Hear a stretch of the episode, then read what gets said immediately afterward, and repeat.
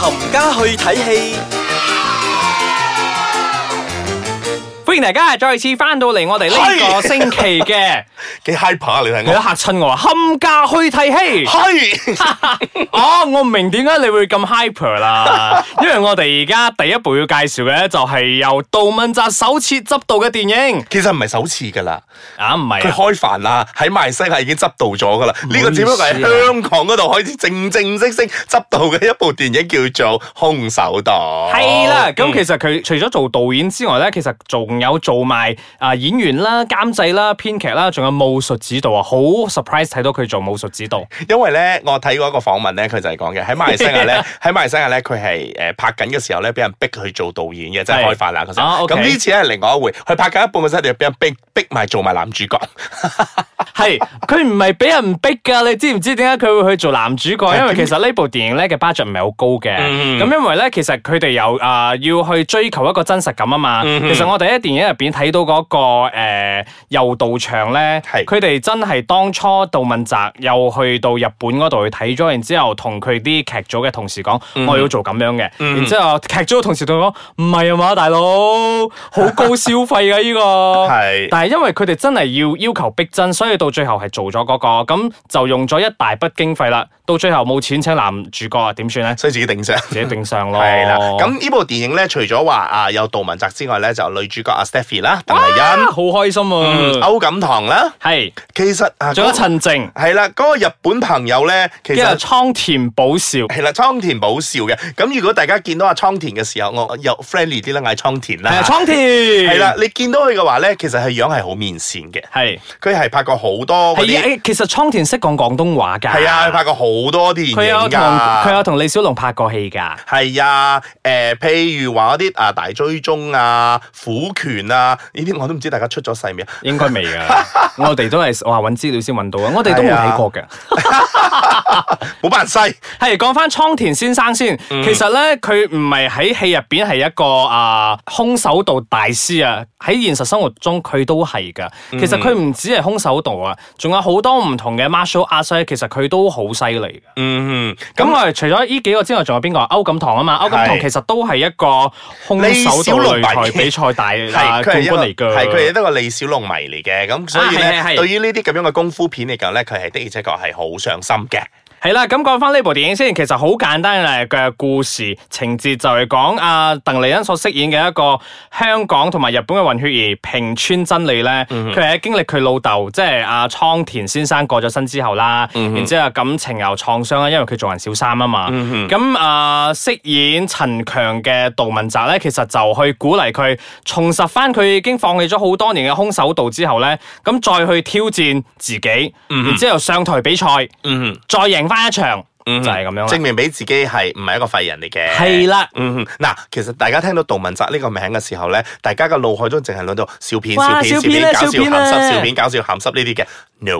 呢次會改觀 噶，有各位真係會改觀嘅。係我對於阿杜生咧，今次嚟講咧，誒、佢做得一樣好好嘅咧，就係佢揾啱好多演員嚟做呢部電影。係除咗話呢，正話我哋所講嗰幾位朋友咧，佢所有嗰啲 side cast 嚟講係咧，我都覺得係做得好好係嘅。好好到位噶嗰啲演技。係，即係唔會話好誇，又唔會話好誒，呃總之你會睇到好舒服，你唔會覺得話誒、呃哇呢條友做嘢做得好過分咯，之係類咁嘅樣嘅嘢嘅。嗯哼，但係我其實要想俾翻啲啊心理準備大家先嘅，因為大家其實過去對啊杜汶澤先生嘅電影或者嘅演技咧，就係、好似阿洪頭頭先所講嘅啦，好笑嘅、鹹濕嘅之類。但係呢次咧，佢嘅啊節奏咧反而係比較。慢翻少少，然之後呢部咧，其實佢比較重視翻喺美術嗰方面嘅，所以我哋會睇到好多畫面，其實係拍得好慢、好靚、黑白。同埋你唔相信係出自杜汶澤手筆啊啦。係，而且佢有好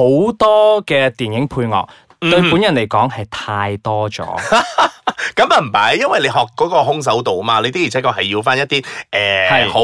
好 traditional 嘅日本嘅嗰種咁嘅音樂落去嘅。咁另個最深刻嘅配樂咧，就係喺一個廣場裏面大媽喺度跳舞嗰首歌。哇嗰首歌一流啊！大家如果入去睇嘅時候，記得留意呢一首歌，歌詞填得好好啊！係啊，而且其實我同阿紅睇嗰場咧，唔知係咪因為未刪剪過咧，其實有好多诶好多粗口啊，然之後仲有好多好好笑嘅一啲啊動作黃色笑話喺入 邊。 係咁唔知大家會唔會有機會啊睇到啦？如果有機會睇到嘅話，咁上到去我哋嘅 Instagram 或者我哋嘅 website 同我哋分享翻。咁、嗯我哋而家 take a break 先，翻嚟之後咧要介紹另外一部我哋兩個覺得，誒唔知係咪我哋兩個啦，係本人覺得本年都係一部好掂嘅電影。翻嚟再傾。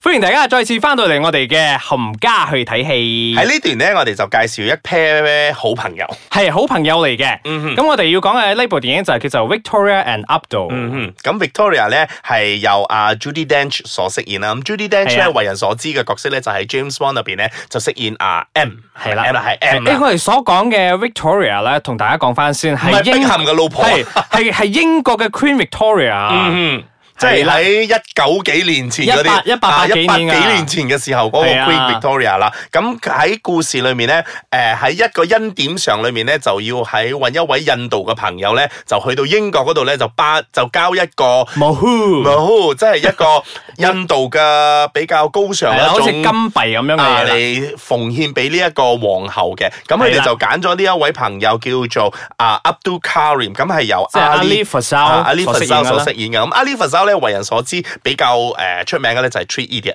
係啦，啊即係喺 Treaty 入邊，佢都好似係誒唔係 main cast 嚟嘅，係啦好似唔係嘅誒就係啲 c a l i f e 咁樣啦。係啦。咁佢就講緊呢兩位朋友咧，誒係點樣發生咗一段，我又唔可以講不可告人啊啦。唔係啦，咁我哋簡單啲，我哋就講幼兒啦。啊係咯因為咧，小我同小女仔一齊睇嘅，係咁小女仔睇緊嘅時候咧，佢哋話佢哋兩個一定有路嘅。我覺得佢哋兩個好似喺度嗰啲 flirt 緊我嗰啲啊！曖昧嗰種感覺，所以我我跟住我同佢講，你係咩嘢人就睇到啲咩嘢 噶啦。